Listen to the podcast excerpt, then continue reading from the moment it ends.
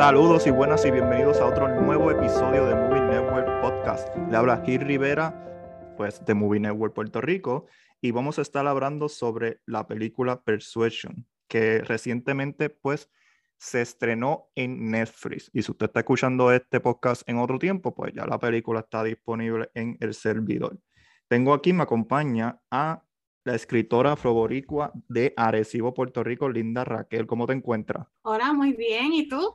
Me encuentro bien aquí, listo pues de saber tu opinión sobre esta nueva adaptación, porque han habido varias adaptaciones ya de, de Persuasion, de la obra de novela de Jane Austen, y fue publicada, me corriges, ¿verdad? Creo que fue de las últimas obras de la escritora creo que ella falleció, ¿verdad? Y esta obra todavía no había Sí, ella falleció y el hermano cuando estaba organizando las cosas que había o sea, dejado después de morir, el hermano encontró esta novela y también encontró la novela de Northanger Abbey, que es otra de sus novelas más cortas.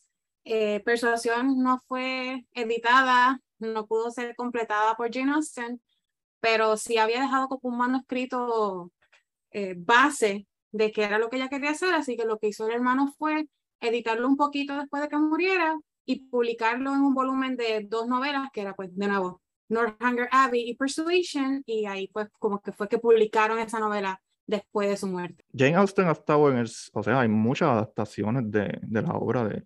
Sí, en especial de Orgullo y Prejuicio, Pride and Prejudice, que es como que su obra cumbre, y es mi obra favorita de ella. eh, pero realmente en los últimos años han estado eh, creando adaptaciones nuevas. Emma salió ya hace dos años, que fue la última adaptación así grande que hubo de Jane Austen, pero también salió el musical de Pride and Prejudice en el 2021 eh, y también sacaron un musical de Emma en el 2020. Así que han estado volviendo a, a tomar a Jane Austen y volviendo a traer sus obras a tanto películas como musicales y series. Bueno, eh, yo vi en Hulu una película que se llama Fire Island, pero después de, de un grupo del sector LGBTQ que va a una isla, se llama Fire Island, pues a celebrar y eso, y yo la estoy viendo y al final yo digo, ahí esto se parece tanto a Pride and Prejudice. y cuando me pongo a buscar, es una adaptación y yo siento que no sé si como para esta nueva generación están volviendo otra vez a adaptar todo eh, ¿verdad? Con diferentes matices, diferentes estilos, eh, para acaparar pues esta nueva audiencia, porque en verdad esto ha sido, Brian Peyus en particular ha tenido tantas adaptaciones, tanto en teatro, en series, en películas, la misma Emma, Emma tiene una adaptación del 95 se llama Clueless, que es modernizada obviamente de acuerdo a ese año y, y yo digo, wow, o sea, Jane Austen está en todo lado. Sí, o sea, eso que acá a nosotros no nos llega tanto lo que son los BBC miniseries, eh, pero de Jane Austen se pasan haciendo diferentes miniseries. Yo creo que de Pride and Prejudice hay cinco del mismo libro, pero de alguna manera logran darle un enfoque diferente en cada una de las series. So, yo estoy feliz, como fan de Austen, nunca tengo eh, como que límite en qué puedo consumir porque siempre están saliendo cosas nuevas se nota entonces que la obra de ella dejó una marca grande en sus tiempos y todavía se puede seguir utilizando porque pues habla de esto de la, de la mujer, ¿verdad? de la, del tiempo, cómo se representaba la mujer en aquel tiempo y hoy en día pues tú puedes seguir utilizando eso a favor de, ¿verdad? de una crítica, porque mayormente ya criticaba esos elementos. O sea, el estatus social, el estatus de matrimonio, es como que algo que todavía al, al, son de hoy uno puede seguir hablando sobre, sobre él y se puede seguir buscando más allá de, de simplemente el significado que ella, que ella pautó. Eh, pero tengo esta incógnita de que yo vi Persuasion en Netflix y yo no sé nada de esa obra. Y yo digo, pues la, voy a ver como, eh, pues cinéfilo. Voy a ver si esta adaptación, pues, me funciona a mí como alguien que quiere ver la película. Y yo te voy a ser sincero, yo puse ya mi reseña está en Movie Network, no sé si la has leído, si no la has leído, mucho mejor, porque así nadie comparte opinión. no la he leído, así que perfecto. Dime qué es lo que tú opinas. Eh, honestamente, a mí no me funciona. O sea, yo he leído de, de ciertas críticas de que para alguien que no es fan de, de Jane Austen funciona, funciona, pero yo digo, yo no soy fan de Jane, de la obra Jane Austen, yo lo que quiero que esta obra me invite a leer Persuasion y yo no siento interés en leerla. Y no es que, es como que tengo este, lo que puse en la reseña, como que un, una lucha entre la tonalidad de, de, la película, entre el tono de la película, porque de momento pues yo sentía, ah, pues muy, es drama, nice, super nice. Y de momento rompe la cuarta pared, y no es que estoy diciendo que la romper la cuarta pared es comedia, pero se van con este tono de comedia y de momento, después de la primera hora, sentí como que lo perdieron, como que no quisieron usarla. Y luego como que volvieron este, al final un poquito a, a traerlo de nuevo y yo no, mm, yo dije, pues no sé si es que esto es una comedia en el libro, me puse a buscar como que, pues sí, Jane Austen utiliza la comedia, la parodia, eh, la ironía, eh, y recientemente también vi Emma para discutir, ¿verdad? En este podcast, y Emma pues tiene esto de la comedia, y Emma me funcionó mejor que, que Persuasion, pero yo digo, pues son dos obras diferentes, pero cuando Leo dice que la obra, se, la novela se escribió, escribió en tercera persona, y aquí pues están rompiendo la cuarta pared, y yo dije, pues nice, si ellos se quieren ir por ese ángulo, porque le está dando también como que esta participación a Dakota Johnson, el personaje de Dakota Johnson, que es Annie, le está dando esta participación más principal, como que dirigirse a la audiencia, pero de momento siento como que lo perdieron y como que querían irse otra vez a la obra y no, no, no sé qué opinas, eh, Linda. No, no, en pues verdad no sé, no sé cómo te funciona a ti como fan de, de Jane Austen, si te funciona. Yo tengo muchos sentimientos encontrados con la película. Eh, incluso la vi de nuevo ayer para refrescar la memoria y asegurarme de que mis sentimientos son los que pensaba. Pues yo siento que si yo no fuera fan de Jane Austen, no me habría gustado lo que me gustó. No estoy diciendo que me gustó eh, como que full, pero las cosas que me gustaron, me gustaron porque son de Jane Austen y son cosas que ya he visto en otras de las adaptaciones de Persuasión, son cosas que me gustaron en el libro, así que son cosas que me iban a gustar inherentemente, sin importar cómo fuera la adaptación.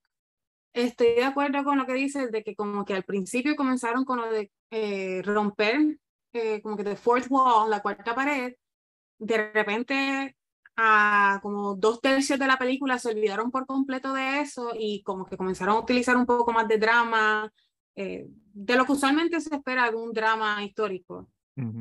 Y luego como que para el final volvieron a traer un poco de lo de romper la cuarta pared y ya está como que decidan qué quieren hacer porque yo no sé qué están haciendo.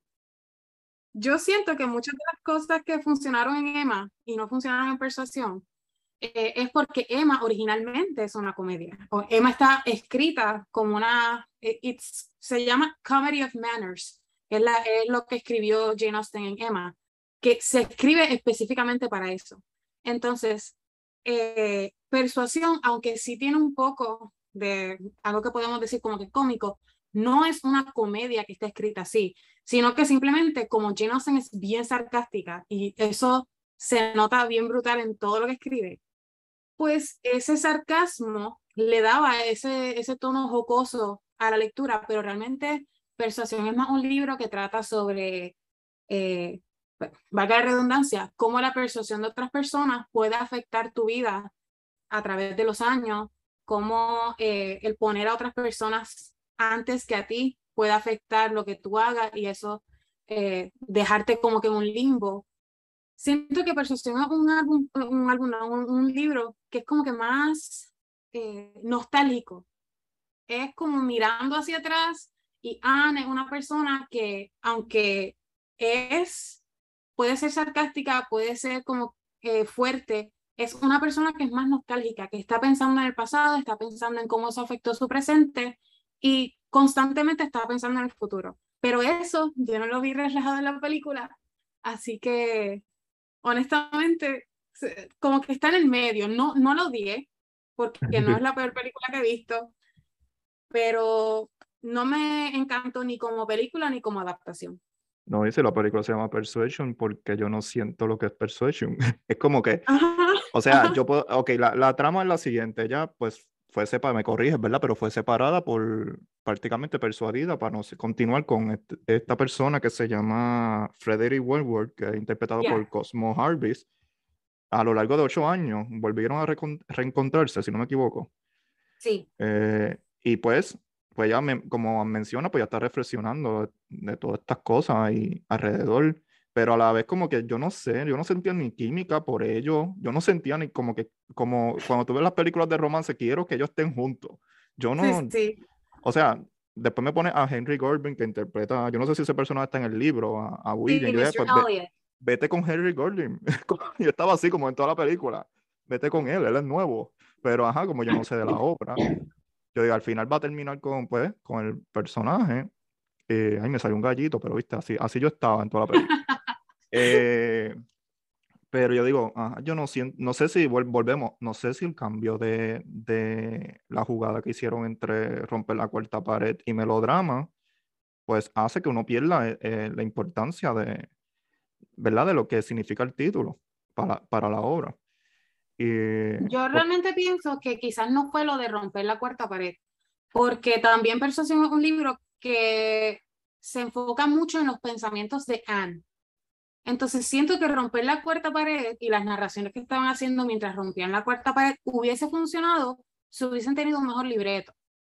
Pero Mm. la forma en la que está utilizado ese, eso de romper la cuarta pared, eh, primero era que al principio, como estaba constantemente rompiendo la cuarta pared, se sentía como que cantazo tras cantazo tras cantazo, y como que a veces uno ya perdía la perspectiva de estar rompiendo la cuarta pared o está hablando con los otros personajes, ¿qué, qué está pasando? Siento que el libreto debió ser un poquito mejor para poder aprovecharlo de romper la cuarta pared y realmente mostrar a los personajes como se supone que se mostraran. Sí, porque como, como te mencioné al principio, yo estoy abierto a que ellos utilicen otros elementos. ¿sabes? Porque hayan habido tantas adaptaciones que yo entiendo por qué ellos quieren hacer algo diferente. Pero pues tienes que tratar de, que eso comunique. Yo siempre estoy buscando una película que me puedas comunicar lo que, lo- la propuesta. Y pues está bien si tú quieres romper la cuarta pared, porque vemos mucha comparación con la serie, no sé si la has visto con la serie Fleabag, una serie de comedia bien reconocida. Si no la has visto, te la recomiendo. No lo he visto, pero sí he visto los posts haciendo comparaciones y ahora está en mi lista. Sí, porque Fleabag eh, utiliza mucho el elemento de la cuarta pared, pero no solamente uno reconoce esa serie por comedia, es porque tiene muchos temas que utilizando la comedia y utilizando el elemento de, pues, obviamente, de romper la cuarta pared, que esa es la palabra de, de este podcast, eh, puede llegar a lo más profundo de, de- de- de la vida de un ser humano. Y no te voy a contar más nada porque, ¿verdad? Quiero que veas la serie. Eh, y siento como que ellos se querían tirarle esto aquí, eh, pero no es tan, o sea, no, no- se pierde, yo siento que se pierde la sustancia de lo que es la, la crítica, maybe, lo que quería decir la, eh, eh, la obra de Jane Austen. Y entiendo por qué tú quieras darle más voz al personaje principal, porque es interesante tú saber los pensamientos de ella. Y el utilizar la cuarta pared funciona para eso. Pero volvemos, se perdieron en el, en el hecho de seguir con, constante utilizando ese elemento.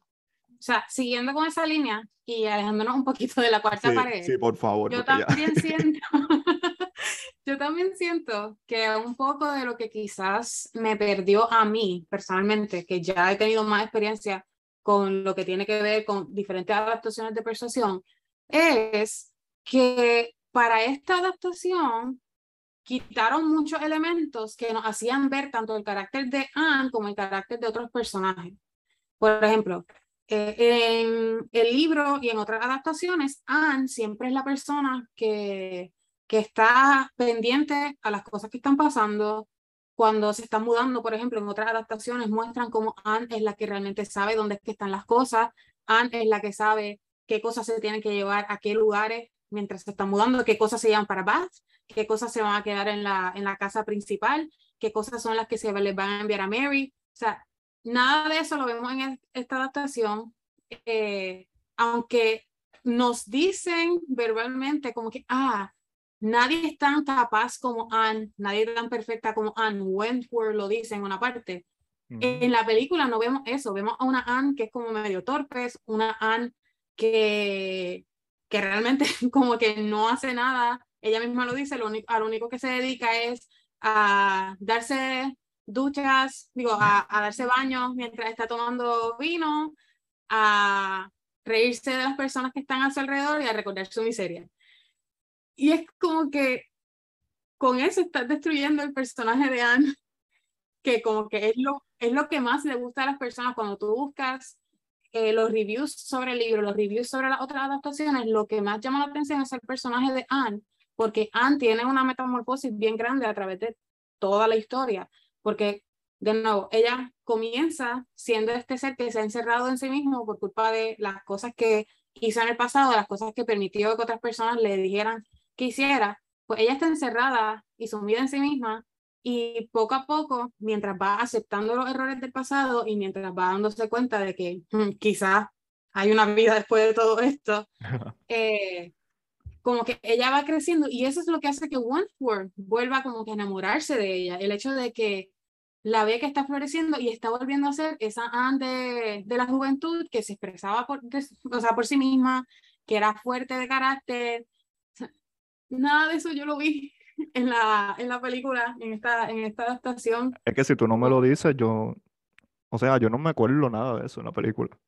Es que no está, no está. no, no, y me hubiera gustado porque obviamente eh, es, es también medio circular porque es como volver otra vez ese personaje principal que lo conoció a él. A él eh, y también tiene, ese, como mencionado, el personaje tiene un carácter, tiene su propia decisión, no se está dejando llevar por, por los otros, que es el elemento principal porque haya sido persuadida por dejarlo.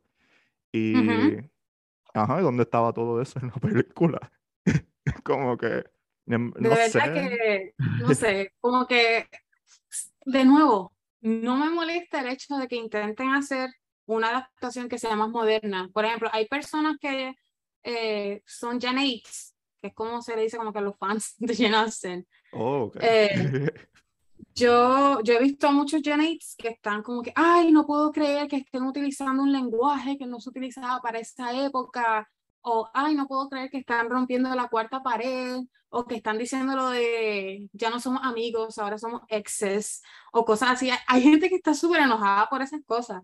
Y yo, aunque en un principio estaba como que, eh, eh, realmente no me molesta tanto eso de que utilice un lenguaje que quizás no sea el verdadero que se utilizaba en esos tiempos, porque de nuevo, esta adaptación se supone que está hecha para llamar la atención de personas que nunca han leído o han visto algo de Jane Austen y está como que buscando a nuevas generaciones para que conozcan lo que Jane Austen, conozcan su obra y como que se enamoren de Jane Austen igual que las generaciones anteriores. Sí, eso yo se lo aplaudo, sabes, como que yo siento que es una buena, buena idea. O sea, es, la ejecución de la misma. Pero bien grande, pero si quieres que las personas se enamoren de la obra de Jane Austen, no puedes cambiar por completo la obra de Jane Austen. Sí, porque me imagino que cuando uno lea la novela, va a decir, lea, ¿qué pasó aquí? Como que... ¿Qué es esto? Sí, pero vuelvo y te digo, a mí no me invitó a leer la novela y yo, yo no estoy diciendo que es la escritora. O sea, Emma sí me invitó a mí a, a, a, estar interesado en la obra. Y aunque son dos obras diferentes, pero esta como tal, no sé, como que... Incluso todas las adaptaciones de Pride and Prejudice la pueden cambiar, le pueden cambiar los personajes, el título, y sigue teniendo la misma esencia. Me invita a mí a leer la obra de ella. O sea, yo no siento que, que esta película me, me hizo eh, acercarme más y a querer la explorar, sí, sí, querer explorar como que qué era el original, que era de dónde salió esto. No, no llama a eso. Y es, verdad.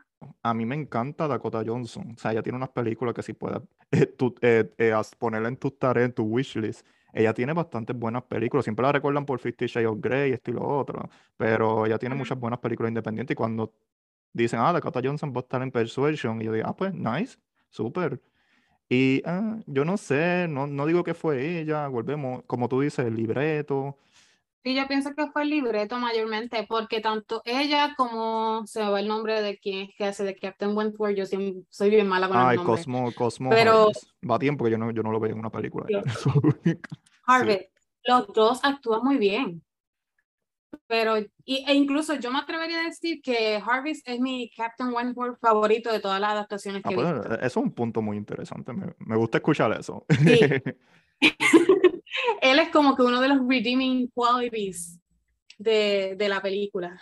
Me, me, gusta mucho porque siento que eh, ese papel de un Wentworth que estaba completamente herido, que estaba luchando entre sentirse enojado o sentir como que tristeza por haber perdido a Anne sentí que lo, lo presentó muy bien. Como que mi adaptación favorita de Persuasión es la de 1995, que sale Ciaran Hens de Wentworth. Y aunque me encanta esa adaptación, Ciara no me encanta como Wentworth. A mí sí me gustó Harvey como Wentworth. es, de las pocas cosas que puedo decir como que, wow, gracias, me hiciste, me hiciste el día por poner a este tipo me, a que fuera... Me gusta escuchar esa, esa parte porque sí he leído eh, expresiones como que no, debieron poner a Henry Golden como, como Frederick Wentworth y no a Harvey. Y yo como que, él no lo hizo mal. O sea, yo lo comparto con la opinión, eh, tu opinión. O sea, él no lo hizo mal.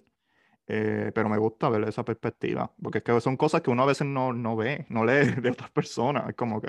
Pues sobre lo, de Henry tengo, voy a dar mi opinión sobre eso, sí, sí. porque yo no pienso que él debió ser Wentworth, pero sí me resulta un poco incómodo el que el personaje que en las novelas y en todas las demás adaptaciones se presenta como este tipo manipulador, este hombre que solamente le interesa el dinero y estar detrás de como que el nombre de la familia, porque en esta adaptación no se ve, pero Elliot, cuando está buscando de nuevo unirse a la familia, es porque perdió todo el dinero que, que tenía. Y ese dinero que tenía lo obtuvo porque se casó con una persona fuera de la familia que era millonaria para aquel tiempo. Entonces, él se casa fuera de la familia, insultando de esa forma al papá de Anne, Elizabeth y Mary, esa, fue la gran ofensa que él realizó.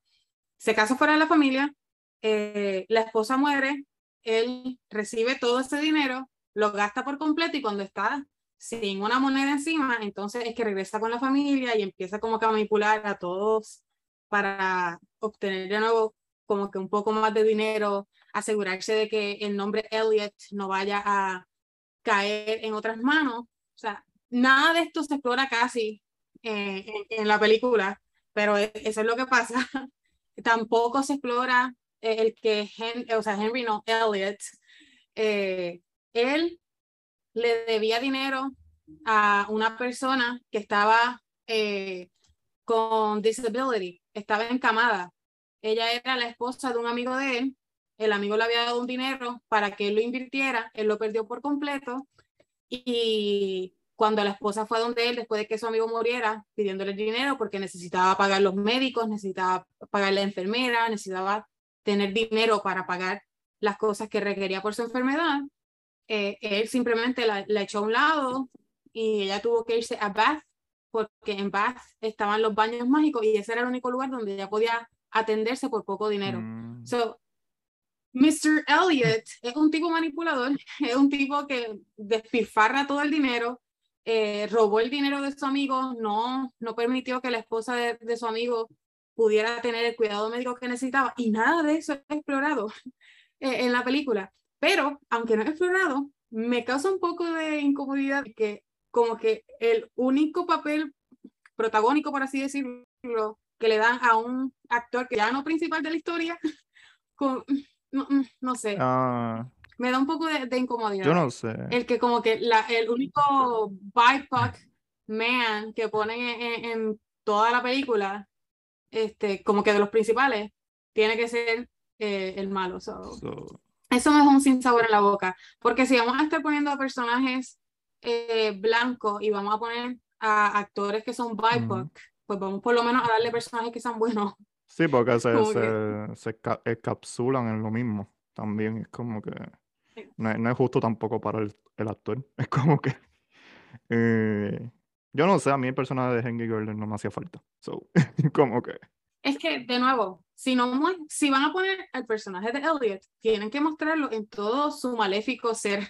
No pueden simplemente ponerlo ahí como un personaje que es medio flirty y, y ya. Porque, de nuevo, quitaron parte de, de esa crítica social que hace Jane Austen, porque ella critica mucho el hecho de que las mujeres no pueden tener cuentas de ahorros, por eso fue que el esposo dejó el dinero con su amigo, por, eh, el de Smith, porque ella no podía tener el dinero para tener sus gastos médicos. O sea, ella critica mucho eso, critica el hecho de que el hombre tiene todo el poder, el hecho de que a la mujer eh, no se le cree cuando ella pide justicia.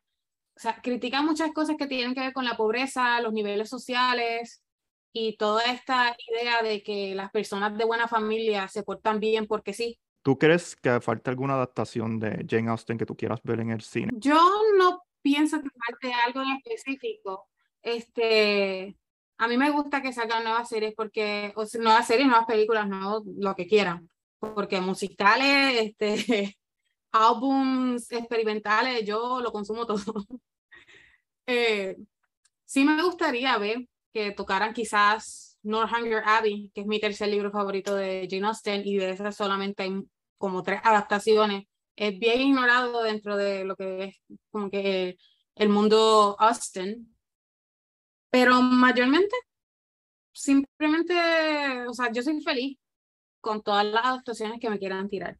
Sé que he dicho muchas cosas malas sobre esta adaptación de persuasión, pero, realmente a, mí me gusta, a mí me gusta ver la forma en la que diferentes personas ven la misma historia y tanto como autora como consumidora me gusta ver los diferentes cambios que pueden hacer los directores o, los escritores del libreto, pero pues, pues sí está ese detalle de que como que me gustaría ver más vistazos a lo que son las obras de Austin sin que se pierda la esencia de, de, lo que es Austin. Y, no sé, eh, no, no, estoy, no me encuentro opuesta a, a la idea de que haya más adaptaciones, de todos los libros si quieren, pero pues como que ahora lo voy a criticar. Bueno, yo por lo menos eh, he leído comentarios de, de, los seguidores de Movie Network y aparte de gente le gustó, o sea, como que están mixtas las reacciones de la película. Eh, y no, Netflix, Netflix, evalúa todo eso, sé que Netflix está pasando por situaciones difíciles, pero Netflix está evaluando todo eso porque sabrá Dios si ellos continúan eh, siguiendo adaptando más obras de Jane Austen, en, tanto en serie o en película, porque, ¿verdad? Todo depende de cuánto fama coge esta película. Honestamente, no creo que, no creo que vayan a tener demasiado problema haciendo como que más adaptaciones, porque ahora mismo Persuasión ha estado en los primeros lugares los últimos tres días. Ayer estaba en primero, hoy está en primero también. Y ha habido eh, conversación en Twitter. Y honestamente, honestamente, el tú decir que algo adaptado de Jane Austen siempre va a hacer que gente la vea ya sea porque la están viendo para hate watch it, ya sea que la están viendo para enamorarse de, la adaptación, siempre va a haber gente que la va a ver, siempre va a, a, tener apoyo, aunque sea malo o bueno. Así que desde una perspectiva completamente financiera, creo que es algo bastante seguro el crear películas que son basadas en Jane Austen, considerando que es una escritora que se lee en todo el mundo, las historias son bastante universales, los temas son universales porque tienen que ver con la mujer, el amor, el lugar en la familia, todas estas cosas. Así que siento que eh, es bastante seguro. Y creo que había leído en una noticia que ya estaban haciendo planes para que esta misma directora que eh, dirigió, valga la redundancia, Persuasión, eh, ella dirija una adaptación de Pride and Prejudice. otra más. Creo que en los próximos. Otra más. Sí, sí, otra más. La directora es Carrie Kratner. Es la primera vez que la escucho. Pero qué bueno, le da trabajo a ellos también. Entonces, eso, eh, eh, la producción no hizo un buen trabajo dentro de la propuesta. Pero yo lo único que recuerdo, o sea, yo leía críticas, ay, la iluminación, la producción está nice. A mí lo único que me gustó fue la banda sonora. como que... A mí me gustó mucho la banda sonora, pero también me gustó este, como que el, camera work. Me gustó mucho las tomas que hicieron. Vi gente que estaba como que enojada por las tomas que hacían eh, a mí me gustó mucho la forma en la que este, utilizaron las tomas, cómo presentaban cada uno de los lugares. Y el trabajo de ambientar la película, a mí me encantó cómo lo hicieron. Así que de ahí no me puedo. Yo, yo soy el único que parece que no le gustó la iluminación, porque es que siento como que, no es que no lo hacen mal, es que siento como que no cuadra con el, volvemos, el tono que están tratando de hacer, la jugada de tono que tienen. Y eso sí lo puedo. Y yo lo único que siento que la banda sonora fue la única que cuadró. es como que yo soy la que sé lo que está haciendo aquí. Yo sé lo que está pasando. Era el único que cuajaba con todo. La banda sonora sabe lo que es persuasión. Es como que. bueno, pero nada, eh, Linda, te agradezco un montón tener la oportunidad, ¿verdad?, de, discutir sobre la obra de Jane Austen. Esperemos que en futuro ¿verdad? Tengamos más colaboraciones, porque me parece un tema muy interesante. ¿Dónde te podemos conseguir? ¿En qué redes sociales? ¿Cuáles son tus planes futuros? ¿Qué nos puedes contar?